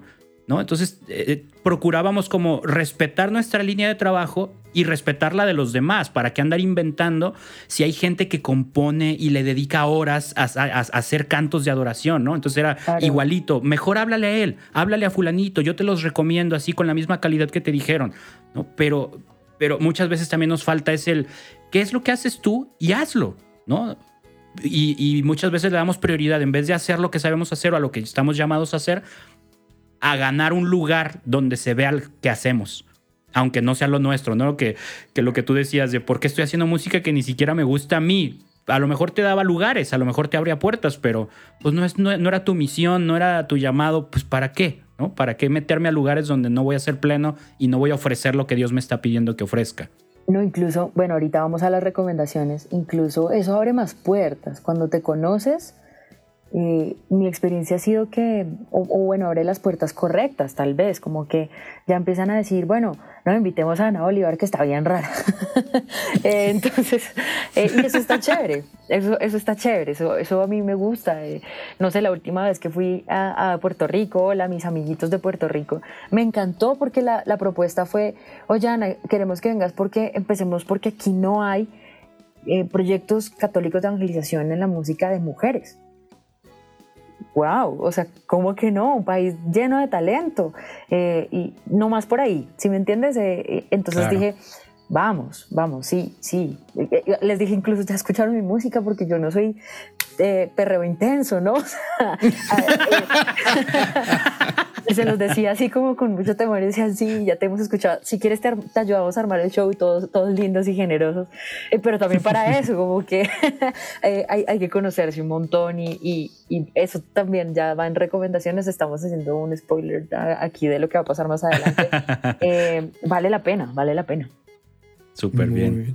Oye, Ana, regresando un poquito, o sea, estás en, bachillerato, estás a punto de terminar bachillerato y o sea, ¿cuándo es que decides, sabes que yo voy a producción musical, yo voy a ir a estudiar música en este tipo de, formato, en este tipo de contexto? ¿Qué es, o sea, ¿cuándo pasa esa transición? ¿Cómo llegas a esa decisión de decir voy a estudiar mm, este, producción musical? Voy a estudiar para ser músico en este aspecto. ¿Y cómo fue? ¿Cómo fue todo ese proceso del estudio? Pues fíjate que yo estaba tan desconectada de la idea de ser artista o músico que yo quería ser ingeniera. Entonces, últimamente me he dado cuenta que mi ejercicio ha sido estar atenta. Y en ese ejercicio inconsciente, primero, eh, alguien se acercó, alguien de la industria de la música y me dijo, oye, qué tristeza encontrarte mañana de médico, de ingeniera o de economista. Y yo, ¿por qué me estará diciendo esto? ¿Qué tal que no vayas a ser feliz? Es que tú eres músico. Y era una persona que me conocía muy poco pero eso me quedó así como que dando vueltas, así que no podía dormir y yo dije, miércoles, y ahora yo sé que yo tengo que estudiar una carrera que me dé plata, que pueda ayudarle a mi familia, que pueda comprar una casa a mi mamá, que, bueno, todo lo que yo pensaba en ese momento como adolescente de, de la, yo de la música, yo cómo voy a vivir de la música, me angustiaba un montón. A mí, a mis papás no. Cuando dije quiero ser músico, de pronto en su interior ellos dijeron, mm, y ahora, pero ellos siempre dijeron, ah, bueno, listo. A mí siempre me manifestaron apoyo. Eh, era listo, pero pues vas a ver cómo haces. Y así, tuvo que ser, ¿no? Tuve que buscar la carrera y sacarla adelante, bueno. Em, pero con, apoyo de fondo. Ellos nunca me expresaron preocupación. Yo era la que estaba preocupada. De, y es que de la música no se vive, ¿no? Acá en Colombia pasa eso, no sé si en México. Sí, también es igual. El músico, pues, pues le cuesta, ¿no? Le cuesta un montón y pues no era un secreto para mí, y, pero esto me revolvía un poco el corazón. Y yo dije, Dios, pues, pues bueno, de tu mano, si, si puedo estudiar música, pues chévere. Y ahí llegó la ingeniería de sonido como una opción. Pero las universidades que tenían ingeniería de sonido aquí en Bogotá no me, no me becaron, o sea, no me dieron ninguna ayuda económica para estudiar. Entonces entré a la que tenía una línea de producción de audio sin yo saber muy bien qué era, honestamente. Pero ellos eh, me ayudaron. Sí, deme eso, deme eso. Sí, sí, sí. Yo dije, no, pues en esta me están ayudando, pues yo entro.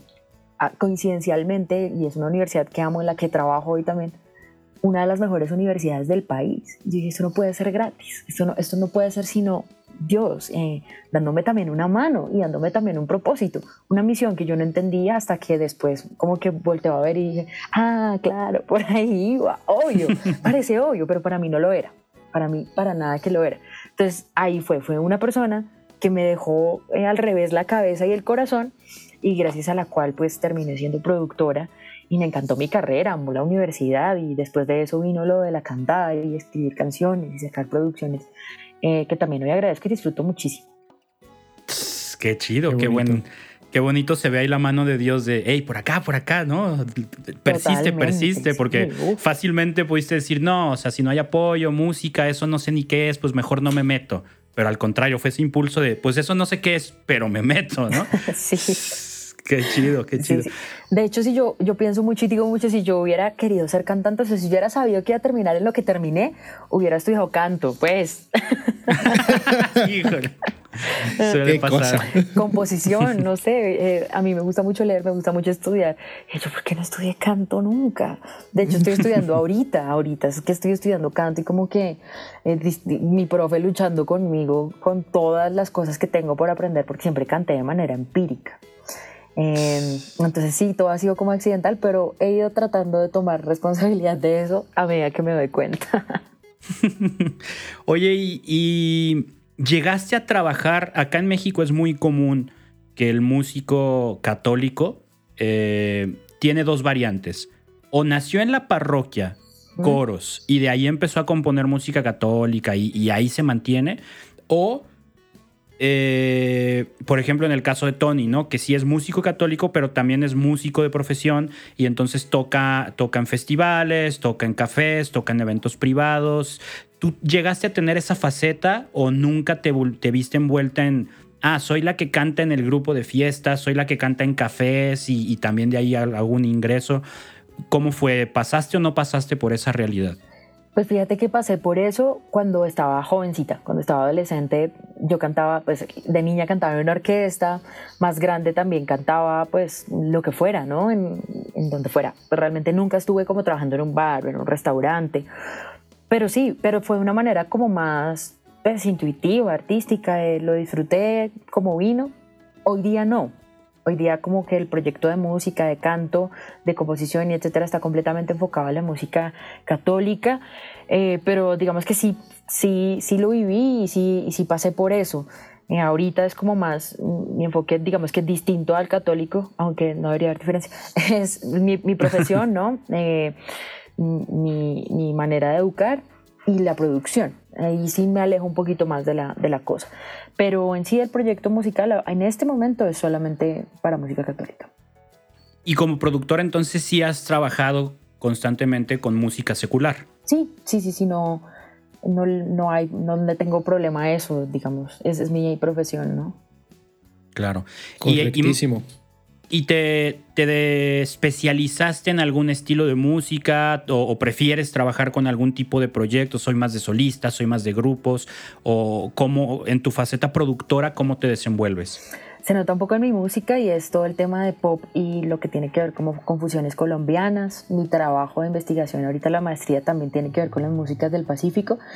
Em, en general, pues a veces es como lo que, lo que viene, ¿no? Hace poquito trabajé en un proyecto de, niños, eh, es, un poco lo que viene, pero, pero sí estoy como muy dentro del círculo del pop. Ok, es tu, tu máximo, así te gusta, lo disfrutas mucho. Ah, sí. Y tu música católica, o sea, lo que haces en el ámbito católico, eh, ¿lo produces tal cual tú? O sea, ¿juegas el rol de productora o, bueno, soy compositora, obviamente interfiero en la producción, pero lo pongo en manos de alguien más? Cuando puedo, porque también ustedes saben que producir tiene unos costos y etcétera. Entonces, cuando puedo, invito a otras personas y me encanta que otros productores entren a, jugar su papel dentro de mi música. Ya he tenido la experiencia y canciones ya publicadas con eh, el apoyo de incluso profesores míos y, y, ha sido una experiencia maravillosa, pero la mayoría está eh, producida por mí pues por ese mismo tema, ¿no? Como está un poco a mi mano hacer producción, entonces pues resuelvo fácil algunos temas que de pronto económicamente no serían fáciles de sostener. Ok, súper bien. Está, qué chido que tienes esa, esa facilidad, ¿no? Y aparte, algo que, también hay que valorar mucho es que tienes como compositora, tienes muy claro por tu misma educación y preparación eh, la importancia del rol del productor. Porque luego también, exactamente. Muchas veces como músicos católicos también nos hemos topado muy seguido que, nada, o sea, no es tan necesario que alguien meta mano, o sea, yo solito lo puedo hacer. Y sí, todos podemos hacerlo, lo haremos mejor, mejor si tenemos preparación, ¿no? De poder se puede. de poder se puede, ¿no? Pero, pero nosotros lo vivimos también nuestros primeros discos, los dos discos que grabamos, fue así de hay que producirlos nosotros, ¿no? Y, y fue más no por la cuestión de no quiero que nadie meta mano ni por no valorarlo, sino por retarnos. Y el primer disco lo escuchas y, salió y fue, wow, por fin un disco. Y luego ya lo escuchas con dos, tres años de, que pasó y dices, híjole, ¿qué hicimos, no? O sea, ¿por qué nos permitimos hacer esto? Sí, sí, de, pero, pero sí vale mucho la pena. Ahorita hay que recalcarlo, aprovechando que tenemos aquí a Ana, que, que es productora también eh, músicos, amigos, músicos católicos que están escuchando esto, de verdad no subestimen el rol de un productor en, su proyecto. Si no pueden costearlo, busquen maneras, este, apoyos, trueques, pero de verdad, de verdad, de verdad, una canción, un sencillo, un EP, un disco va a salir mil veces mejor si hay un trabajo de, de producción hecho por un productor. Claro, claro. Y del músico, que el bajista sea bajista, ojalá, y baterista, baterista, pues. Eh, sí, sí, lo ves, lo ves. sí, el ingeniero, ingeniero, ¿no? Pues, pues para eso eh, estamos y, creo que hace, eso, eso también es humildad, ¿no? Como decir, esto sí sé, esto no sé. Sí, yo, yo no yo no sé hacer líneas de bajo, eso es mejor mandársela a Tony para que, para que el hombre me la ponga como debe ser. sí, totalmente. la mano es la mano y el pie es el pie. Y todos en conjunto son el cuerpo, pero cada quien tiene su función. Exactamente. Que bueno, luego yo he visto gente que abre puertas con la cabeza y cosas así, ¿no? Pero... Y gente que toca la guitarra con los pies. Sí, sí, sí, pero, pero bueno, bueno, no, en general no es tan recomendable, ¿no? Este, oye, Ana, y ya, ya vamos, vamos cerrando esta, esta parte de conocerte más a fondo. ¿Qué escucha Ana? ¿Qué hay en su reproductor de música? ¿Qué, qué artista te enchina la piel? Que dices, híjole, me hubiera encantado yo escribir esa canción, me la ganó, porque, aunque no me conoce ni nada, o sea, ¿y qué te inspira? ¿Qué artistas, qué, cosas te inspiran como profesional? Pues yo, yo soy una fan de la música y gracias a mis estudiantes me mantengo todo el tiempo escuchando música muy diferente porque a cada uno le gustan proyectos distintos y uno termina como produciéndolos un poco a ellos también. Eh, entonces, en mi reproductor que hay un montón de cosas, un montón de estilos, desde rancheritas hasta cumbias y de todo, ¿no? Eh, pero así que me apasione, yo soy una súper apasionada de las letras, de, las letras que tienen como muy buen uso de, su, del contar la historia, de la palabra, de la metáfora, lo poético, me, me, fascina. Por eso, últimamente me he acercado muchísimo a la línea del pop español, eh, hispano pues, Mm, y hay artistas tipo cantautor que, que, wow, que me erizan la piel, el Canca, Rosalén. Eh, es, gente que, que, me inspira muchísimo también como proyecto. Eh, pero en general soy fan de eso, ¿no? De las canciones bien escritas. Eh, incluso más que las bien producidas. Una canción bien escrita para mí es como un tesoro gigante. Entonces hay diversidad de géneros, pero creo yo que de canciones bien escritas. ¿Quién, dirías que es tu favorito en esa línea de, que escriba bien? Uf, tantas, tantas personas, porque digamos que en, mi lado más académico y ñoño sería Jorge Drexler, pero eh, en, mi, en mi lado más romántico podría ser tal vez el Kanka. El Kanka es muy mm. bueno, es muy, muy, muy bueno. Yo soy fan de Kevin Johansen. También, pues, un escritor su, su intelecto humorístico, su manera de decir las cosas se me hace tan digerible, tan... Porque Drexler es un genio, Drexler es wow, ¿no? Pero luego a ratos puede ser muy elevado, exactamente. Y, Kevin a mí se me hace como más, más accesible a cualquiera. ¿no? Yo lo disfruto muchísimo, así varios amigos me dicen, güey, escribí una canción del guacamole. Y yo, exacto, exacto, o sea, tú lo puedes ver como algo que, que chafa, yo lo digo, qué genialidad, ¿no? Sí, yo soy súper fan. Kanka también lo, disfruto mucho. Son muy buenos. A mí, justo cuando pasé de la etapa de baterista a jaranero, empecé a cambiar drásticamente de música. Antes Tony y yo era de, escuchábamos lo mismo y, estudiando porque éramos bajo batería, ¿no? Entonces hay que estudiar lo mismo, montar lo mismo para estar bien compenetrados y tocamos juntos como bajo batería durante años. y cuando sus frutos, todavía, todavía, todavía funciona. Sí, ¿eh? claro. Todavía tenemos muy buenos frutos al respecto. Pero ya cuando pasé a escribir, empecé a dejar de escuchar el tum, y empecé a de, ah, mira esta rima, ah, mira este juego de palabras. Entonces mi, mi, biblioteca musical cambió radicalmente de, buscar bateristas virtuosos a buscar escritores virtuosos. Ahorita ya creo que logré este, equilibrar un poco por mi realidad, pero es una riqueza bien bonita, ¿no? O sea, el encontrar cómo dicen, cómo usan las palabras, decir lo mismo de otras formas. Ah, no, o sea, es, un deleite auditivo bien bonito. Bien, Yo ahorita mi trauma en, letra es Lin Manuel Miranda. Bueno, es un genial. Miranda no tengo, o sea, me, sobrepasa la capacidad que tiene para hacer y hacer y hacer y seguir haciendo y dices, ¿de dónde sacas tantas palabras, tipo? Y de gran calidad. Sí, no, brutal. ¿Qué tan, ya, entraste en ese tema, qué bueno. Ana, ¿qué tan, qué tan real, qué tan honesto, qué tan de, reflejo de la realidad es la, la película de Encanto, la música de Encanto, todo esto? ¿Ya la viste? ah, no, nos va a romper la ilusión. vas a poner a hablar de Lin Manuel Miranda? No, mentiras. Eh, no, él es genial, él es genial. Lo que pasa es que debió haber escrito la música un colombiano. Un colombiano. completamente, completamente de acuerdo. Pues, o sea, eh, ahí suena Broadway, ¿no?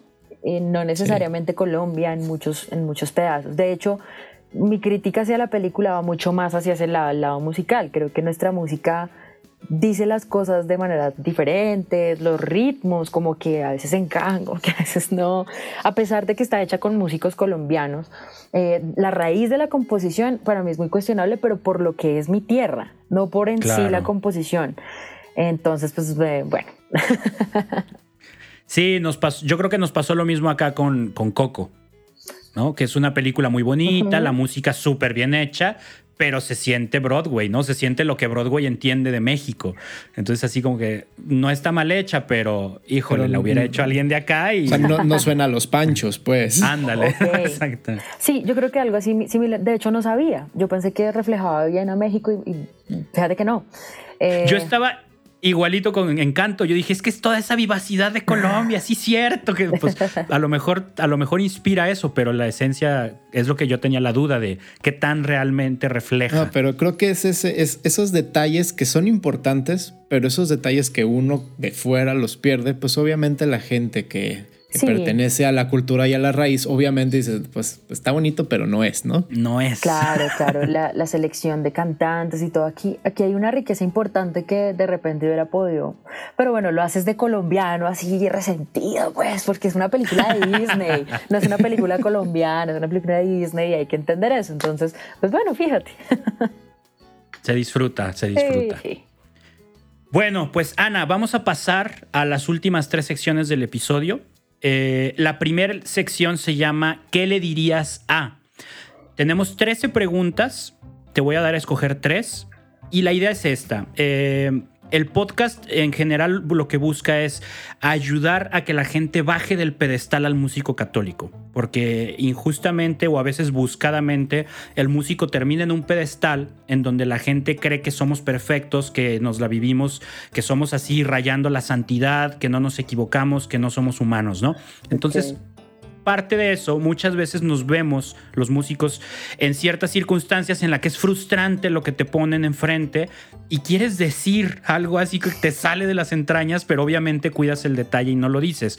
Aquí queremos ofrecerle al músico, en este caso a ti, la posibilidad, no la obligación, de que digas lo que en ese momento podrías sentir y realmente querer decir. Entonces, dime un número del 1 al 13. El 6. Um, 6.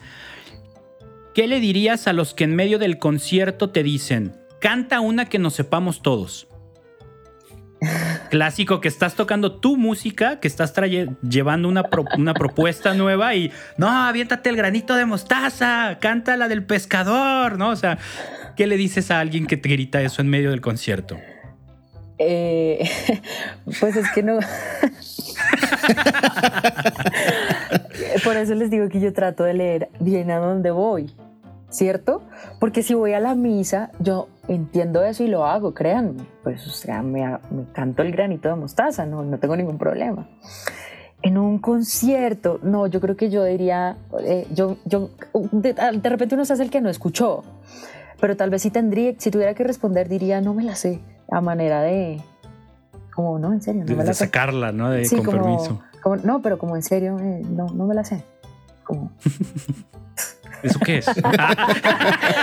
Nunca lo había escuchado. Granito de mostaza, ¿eso qué es? Eh, se me ocurre eso, se me ocurre eso. Pues. Eh, del 1 al 13, que no sea el 6. 3. 3. ¿Qué le dirías al ingeniero de sonido que te dice, no hombre, a las 5 ya está todo listo para la prueba de sonido y que a las 5 llegas y apenas están comenzando a montar el escenario? Eso sí pasa muy seguido. no, terriblemente. Eso sí pasa muy seguido. Yo realmente he optado por llevar soluciones. Yo cargo con maletas y los músicos también para llegar con mi consola y LIR y soluciono. Y vámonos. Sí, porque es, es muy difícil hablar con los ingenieros. a pesar de que su profesión es escuchar, a veces no escucha, ¿no? O sea, es, es difícil. Eh, no, yo creo que en el peor de los casos el, el, tema sería o pues cuando esté listo toco, ¿no? Pues no arranca, sino, si no estoy lista y pues ya. y no hay más que hacer, ¿no? Pues mientras, mientras, tocas el granito de mostaza. Mientras toco el granito de mostaza. No, lo que pasa es que hay veces que tras de que a las 5 de la tarde no está listo, dicen, no, es que hay que empezar a las 5 y media. Pues no, Claro, claro que no. Ahí está el músico entre el organizador y el Inge, claro, entre la espada y la pared, ¿no? ¿Qué quieres? ¿Que salga bien o que la gente salga mal? O qué, quieres, no? Entonces, sí, esto, entonces salgo con una guitarra y canto el granito de mostaza, que también es una opción. También es claro, una ¿no? Que siendo esa canción a la gente no le va a importar el sonido, mientras sea la que les gusta y la que se saben. Sí, sí, sí. Bien, y una más, que no sea el 3 y no sea el 6. El 1 el uno. ¿Qué le dirías a la persona que te contrató para una misa y cuando llegas a instalarte te dice, híjole, ¿sabes qué? Es que se me olvidó y ya habíamos quedado con otro coro. Yo honestamente me retiro, o sea, completamente chao. Es más, cuando lo veo venir, ni llego. De plano, Eh, para evitar. Sí, porque sí, sí, es, además es súper incómodo. Además que yo creo que esa- eso no es lo que pasa tanto, sino de, ah, viene otro coro, canten el granito de mostaza. Juntos. ¡Oh, wow! El crossover. ¿no? Granito de mostaza, 18 Se la voces. Sí, sí. No, eso es súper sencillo. Eh, si no hay ensayo, yo realmente me, me retiro. Ahí sí ni, ni digo nada porque, pues bueno, es muy, es muy complicado, ¿no? Los músicos sí que somos difíciles, ¿no? Sí, somos, Tanto sí. somos piquis, un poquito sí, qué piquis. cosa. Bien, bien ahí, muy bien bajados los balones. Vamos con la siguiente sección que se llama el momento random. Ok. Son preguntas que pedimos en redes sociales, preguntas que no fueran importantes. Hay gente que a veces pregunta, ¿qué te inspira? ¿Cómo te convertiste? ¿Por qué? No, esas, lo siento, escuchas, esas las dejamos afuera. Eso de seguro se lo han preguntado a Ana mil veces en otras entrevistas. Aquí son preguntas que no tienen importancia y que esperamos que Ana no las espere. Tony. ¿listo con tus preguntas? Sí, aquí las tengo. La dinámica es, te lanzamos una y la respuesta más rápido que pueda, sí, no, esto, aquello, y luego la que sigue y la que sigue, ¿ok? Va. Empiezas tú, Tony. Y Va. pregunta, dale. Pregunta: Si pudieras tener los poderes o habilidades de algún personaje de ficción, ¿cuáles serían? Hacerme invisible. Muy bien, ¿por qué? Pues imagínate todas esas preguntas que me hiciste ahorita. Pues lo más fácil sería, chao, capa de invisibilidad. Botoncito. Capa de- Adiós. Vámonos. Adiós. Canta el granito de mostaza. Ah, ¿dónde está? Bien ahí. ¿De qué color es tu canción preferida? Azul. ¿Azul? ¿Qué canción es? Se llama La Fortuna de Tenerte. Pensé en La Fortuna de Tenerte cuando dije azul, porque es como un color muy tranqui, un color que abraza mucho. Buenísimo. Muy bueno. ¿Tu película favorita? Uf. Uy, película favorita. Ahorita me agarran en un dilema audiovisual este tremendo. Bueno, sabemos que Encanto no Eh, es. Lamentablemente no es encanto. Mm, uy, porque estoy buscando tanto. Mm, es porque estoy estudiando algo audiovisual. Una película favorita. No puede ser. Tengo, seguro tengo. Puede ser eh, Toy Story, la primera de Toy Story. Story? Sí, sí, sí, sí. Bonita, Crecí muy, con muy ella, bonita. crecí con ella. Vamos a decir que Toy Story. Muy bonita película. Eh, si vinieras a México, ¿cuántos tacos crees que te podrías comer en una sola sentada? Yo creo que me podría comer unos ocho. Así Ocho harto. taquitos. Bien, bien. ¿Has venido a México? Sí, ¿verdad? Sí, sí, sí. Ah, buenísimo. Así si harto, vuelves a venir, ocho. Normal, cinco por ahí. o que ya ocho a reventar. Sí, ocho yo creo que ya sería bastante. ¿Y, y comes picante? Mm, no soy mala para el picante. Muy Ah, mala. Muy, muy mala. Lo siento. No te apures, yo, yo soy pésimo, yo soy pésimo, soy malísimo mexicano en eso. Aquí no, aquí no funciona eso. Bueno. Eh, ¿Prefieres la comida dulce o la comida salada? Salada. Bien ahí. Si, tuviera, si tuvieras una hija, ¿qué nombre le colocarías? Uf. De repente algo con María, María José, María Fernanda. Yo me acabo de enterar que eres María. Sí. Ahora que... Eh, justamente pensé en eso. Mami es María Victoria, yo soy Ana María y mi hija se llamaría María algo. María algo. Las tres Marías. Las María tres Victoriana. Marías. Sí, algo así. Ah, ¿En qué me quedé acá? Eh, ¿En qué época histórica te hubiera gustado vivir?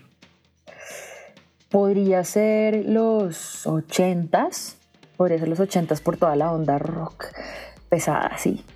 Seguro a cualquier, cualquiera después de que se inventaran el antibiótico. Sí. Que sea. Con eso me doy. Muy buen parámetro, muy Eso. buen parámetro. Si ya hay antibióticos, yo puedo Dale. vivir. Este, ¿duermes con o sin medias? Sin, sin medias. Eso es pecado, ¿no? ¿No les había dicho? Completamente sí. Lo es. no sentir la sábana, no, eso es pecado. Totalmente de acuerdo. ¿Hamburguesa o hot, o hot dog? Hamburguesa. Bien. ¿Qué travesura fue la, la más icónica que hiciste de niña? Maquillarme con el maquillaje de mi mamá y me ensucié toda la ropa Así que ya cuando llegó me lle- llena de rubor, llena de, claro, me estaba, estaba usando sus maquillajes y tenía todo untado y traté de esconderlo, pero no podía. o sea, ¿Fuiste tú? No. Sí. y no, no se podía porque yo ya, o sea, tenía la cara lavada, pero la ropa. Claro. toda- sí. De Carlos Muñoz, el Así, saco. no, ¿no? así no, no había forma. Bueno.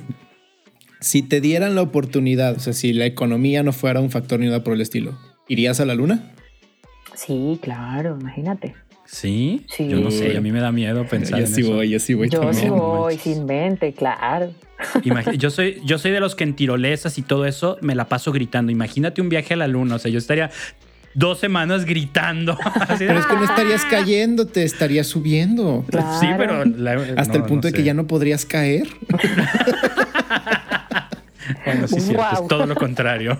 No, yo sí iría, me, me encantaría, claro, claro. Eh, si te invita así alguien importante, el Papa, te invita a tomar un café con leche y azúcar, ¿te lo tomas? Claro, señor Papa. Ahí salió, ahí salió el, el espíritu colombiano. Híjole, Bergoglio, no se va a poder. Ah, eh, Papa, hay que confesarse por eso también. el- esto no es un- no es un- es un- le, decía a Pablo Martínez en estos días que publicó algo así, le decía, men, eso no es un café, eso es un postre. Eh, y hay, que, hay que asumirlo de esa manera, ¿no? El café va sin azúcar y sin leche, Te lo o sea, tú eres cafetera así de, de corazón. pero con el alma. Cuando tengo Muy que hacer bien. algo así de sacrificio, es como, no, quítenme el café y ahí me tienen sufriendo. Sí, de plano. me encanta Órale. el café y sin azúcar, así. Ese es el café verdadero, amigos mexicanos. acuerdo, Híjole, de papa, acuerdo. gracias, papa, pero. No, con el sí, claro, por, por, por Ah, respeto. ahí doblegas, ahí claro, doblegas. Claro, ahí toca. Eh, fuera de Colombia, un país en el que te gustaría vivir. Mm, Bueno, yo, yo la última vez que fui, que fui a Europa, mi primera y última vez que fui a Europa, eh, Europa creo que tiene unos lugares preciosos y por lo que he visto, porque no conozco, algún pueblito de Italia, casi que el que sea, sería, uff, me iría feliz. Sí. Sí, vale la pena. El sueño de Tony es volver y quedarse en Francia. Sí. Sí, sí, wow. Sí, sí, sí. Eh, ¿Te gusta el fútbol? No mucho, honestamente. Ok. Es, la pregunta era si tenías equipo, si le ibas al Madrid o algo, pero, pero No. primero era si le gusta el fútbol. No, ok, no, no esto, mucho. esta pregunta creo que es un poco polémica, pero bueno. ¿Aguacate o palta? Aguacate. ¿A poco? Aguacate siempre. Bien. Eh, si los animales pudieran hablar, ¿a cuál le hablarías y qué le dirías? Si los animales pudieran hablar, ¿a cuál le hablaría? Espera, es que la pregunta está diciendo yo a cuál le hablaría, no qué animal me gustaría escuchar. No, ajá, ¿tú a cuál le hablarías? ¿Con quién buscarías tener una conversación? Con alguno que bajara harto. Eh, no sé, una ballena, un tiburón. Alguien que no, alguno que no viviera dentro de mi mismo espacio, incluso dentro de mi mismo medio. Alguno debajo del agua, una medusa, algo así. Para preguntarle a ver qué, qué onda por allá. Sí, sí, sí, como, como, como es la verdad, la convivencia. Ah, ¿por qué nos picas, medusas? No es mi culpa, yo no tengo huesos. este, cuando necesitas suministros musicales, cuerdas, afinadores, cualquier otra cosa, ¿tienes una tienda de música preferida a la cual acudir? Sí, aquí en, aquí en Bogotá hay una y también pues en Estados Unidos, que es como cada vez que un músico va a Estados Unidos va directo a alguna de esas dos grandes tiendas. Eh, Ah, esa, esa es buena pregunta. ¿Eres, eres Sama- Team Samash o Team Guitar Center? No, Tim, de donde encuentre lo que necesite. Sí, donde, donde esté lo que busco. Sí, sí, sí. Pero allá, pues obviamente hay mucha variedad. A, a Colombia apenas y traen algunas cosas. Creo que en México hay más, de hecho. Y aquí, como cosas muy buenas y demás, se llama, hay una tienda que se llama Guitarras y Bajos Exclusivos ahí por la cuña. eh, de nada. eh, que me gusta muchísimo. Sí. Buenísimo. Eh, ¿Cuál personaje de caricaturas, con cuál personaje de caricaturas te identificas? Personaje de caricaturas. Podría ser. Lisa Simpson. Yo soy muy ñoñita. ¿En serio? Sí. soy, ah, sí, sí, sí, soy a veces así como hasta cansona en, en, mi, en, mi, en, en mi estructura y eso. Entonces de pronto podría ser Lisa Simpson. Bueno. Bien. Eh, yo ya tengo, esta es mi última pregunta. ¿Harías una segunda parte de esta entrevista? Sí, claro, hombre. Buenísimo. Vamos preparándola. Yeah. Y última mía, postre favorito. Postre favorito, aquí hay una cosa que se llama flan o postre de, ¿cómo se llama? Eh. Ujú. Ah, ustedes lo tienen. El mejor flan me lo comí allá, de hecho, en una tienda del tío algo, ¿El tío algo? ¿En qué ciudad? en Ciudad de México. Ah, voy a investigar porque yo soy fan del flan. El flan, Riquísimo el wow, flan. el flan puede ser mi postre favorito de lejos. Es buenísimo. A mí me encanta, no sé si es postre, los buñuelos de allá. Ah, sí. No es postre, Es- es- es como un bocadillo, ¿cierto? Como algo, un snack, especialmente navideño. Eh, pero, ¿A poco? pero sí, es, especialmente. Hay, en, en todas las épocas hay, pero en Navidad, si no comiste buñuelos, no, no hiciste Navidad en Colombia. No hubo Navidad. No Son- hubo Navidad no, en pero- Colombia. no son como los buñuelos de acá, Tony. Los de allá son, son un, bueno, espero haberme eh, habla- habla- estar hablando de lo mismo, una bolita como de pan, Sí, pero con queso adentro eso, Sí, sí. y frita. Sí. Híjole, no, no, no. Qué o sea, se oye. yo así, sí, sí, o sea, yo hacía lo que fuera por un bu- buñuelo de esos y acá no he conseguido. Wow. No, no consigues. No, son una delicia. Eso y sabes que también probé los dedos de queso de, Sí. no sé si en todos lados, yo los conocí en Cartagena, Ok, sí, ahí casi en todos Que son- lados. Que son largos como de hojaldre. No son los dedos de queso acá nuestros como empanizados. fritos. Son largos. Así como un hojaldre enrollado, relleno de queso, los venden en la calle, güey. O sea, tú vas caminando y, ah, dame un. No, no, eso y las, ob- las obleas que tienen queso adentro con luz dulce de leche. Ah, no, o sea. Eso es y qué más. delicia. Eso y qué más. A ver, síguele, síguele. Soy fan de los antojos allá en Colombia. No, no, delicia, delicia absoluta. Sí, es muy rico. Bien, bien ahí. Tenemos que hacer un intercambio. Yo te envío unos flanes, tú me envías Buñuelos. unos buñuelos y ahí vemos cómo hacer para que lleguen bien. Claro. Este, y bueno, por último, Ana, la sección de recomendaciones. Primero, recomiéndanos por favor dos proyectos de música católica que de preferencia no sean ultra mega famosos. No importa si, si, si es así, pues, pero de preferencia no para dar a conocer cosas que no, que no conoce la gente y que posiblemente pudiéramos entrevistar. Eh, bueno, puede ser, es que la amo con todo mi corazón, se llama Sisa Fernández, ella, ella es relativamente grande, eh, de Brasil, eh, y lo recomiendo muchísimo, hay que escuchar a Sisa eh, hablar y, y cantar. Y hay un proyecto más, más pequeñito, creo yo, pero, pero igual de alguna relevancia por su Dios te hizo también, Mauricio Allen, en Perú, que hace Ah, cosas muy buenísima canción. Y escribe también muy bien. Él, él realmente tiene unas canciones muy bien escritas. Vale la pena también este, escucharlo. Y no puedo no hablar de Estación Cero, pues que pues, son hispanas. Entonces, en vez de dos, Buenísimos. tres.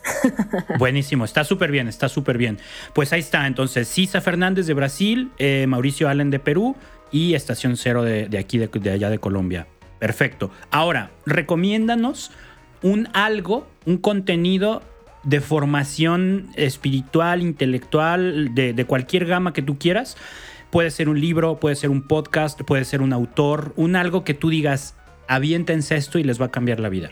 Eh, bueno, el- hay un libro que se llama Dios y la felicidad de José María Castillo. ¿Ok? Las caricaturas de Cortés. eh, y Buenísimo. algo súper light, eh, pero súper lindo, súper bien hecho, una, una iniciativa española, se llama El Rey de los Mindundis y son una serie de libros eh, con caricaturas, ilustrados y narrando un poquito el- el- o una interpretación del Evangelio, muy fresca, muy chévere, esas tres cosas. Ah, buenísimo. Súper bien. Buenas bien. recomendaciones. Y por último, eh, un consejo técnico que le quieras dar a los músicos católicos que están ahí buscando el camino. Puede ser de música, puede ser de espiritualidad, pues de lo que tú quieras. Un consejo por, pasado, pasando por tu experiencia. Hablemos de dos, uno más humano, eh, que hace resumen de lo que hemos venido hablando, conózcanse mucho y respondan a eso, a lo que se conocen, ¿no? Conózcanse mucho. Eh, y dos, tengan un equipo. Tengan un equipo de trabajo, traten de no trabajar solos. Traten de tener a personas al lado, aliados, aliadas que seguramente van a aportar a su proyecto y que ustedes también van a aportar y el aprendizaje inverso les va a servir muchísimo. Y sobre todo en los momentos más duros, ese equipo es el que va a hacer que, que todo cambie, que todo se vaya para adelante. Entonces, tengan equipo, conózcanse. Chingoncísimo. Eh, Tony, ¿algo que quieras decir antes de despedirnos? Uh, si yo quería, ya cerramos el programa y todo.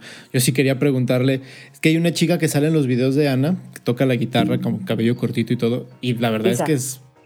Ajá, o sea, ¿quién es ella en tu mundo musical, en tu mundo de, Fíjate que personal? estudiamos música, las dos, estudiamos en la misma universidad y fue la persona que mientras yo no tenía computador me lo dio. Eh, en esa época, desde el momento uno se volvió hasta mi hermana en familia porque mi mamá le hacía el almuerzo y se lo mandaba, pues porque ah, o sea, se construyó algo importantísimo y es una de las personas más importantes en mi vida, parte del equipo. Y lo, de lo que tú hablas, que es del performance, pues hay más fans de Isa que míos. Entonces, eh, eh, eso, es, eso, es, maravilloso porque le aporta mucho a lo que hago. Me declaro muchísimo, fan. muchísimo. Eh, le gusta mucho lo que hace, es productora, realmente lo que hace en su trabajo es, trabaja en la industria de la música, entonces por ese lado me organiza el proyecto. y por el otro toca guitarra y tiene como un look y una presencia bastante interesante, chévere y desde que empecé ha estado conmigo. Entonces, pues eh, ya hace parte como también de la identidad de mi proyecto. Qué bien. Me quedé con ganas de esa pregunta antes de pasar a toda la última sección. A buen árbol te arrimaste, ¿eh? porque sí se nota que trabaja con una calidad también impresionante esta chica. Sí, no, es excelente. Y realmente a mí me preocupa mucho quién está a mi lado. ¿Cierto? Por lo mismo, pues, si, si estoy decidiendo bien qué es lo que hago, pues las personas que están a mi lado deben comprenderlo bien para aportarnos todos. Claro. Buenísimo. Ana, ¿algo que quieras decir antes de despedirnos? No, pues gracias por aguantarme tanto tiempo. no, nosotros felices.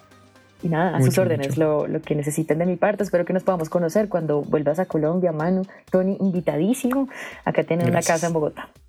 Muchísimas gracias. Dios, te escuche, que yo muero de ganas por volver. Y también tú, si vienes a México, si pasas por Guadalajara, échanos grito, armamos algo, nos vamos por esos ocho tacos, por el mejor flan del mundo y todo lo demás. por favor, por favor. Buenísimo. Pues, escuchas, muchísimas gracias por escucharnos. Esperemos que hayan disfrutado de esta entrevista con Ana. Eh, ya saben, nos encuentran en, todas las redes sociales. Estamos en Instagram como Te Proyecto Off, en Facebook como Te Proyecto, en canal de YouTube, en TikTok, eh, y ahí estamos haciendo todo. Entonces, de verdad, muchísimas gracias. Nos encomendamos a sus oraciones y suscríbanse. Les vamos a dejar aquí en, en la descripción del episodio los enlaces para que se suscriban al canal de Ana, la sigan en redes sociales, estén al pendiente de todo el trabajo que hace. De verdad, altamente recomendado en calidad, en espiritualidad, en profundidad, en todo el trabajo de, de Ana. Muchas gracias y que Dios los bendiga. Chao. Hasta luego.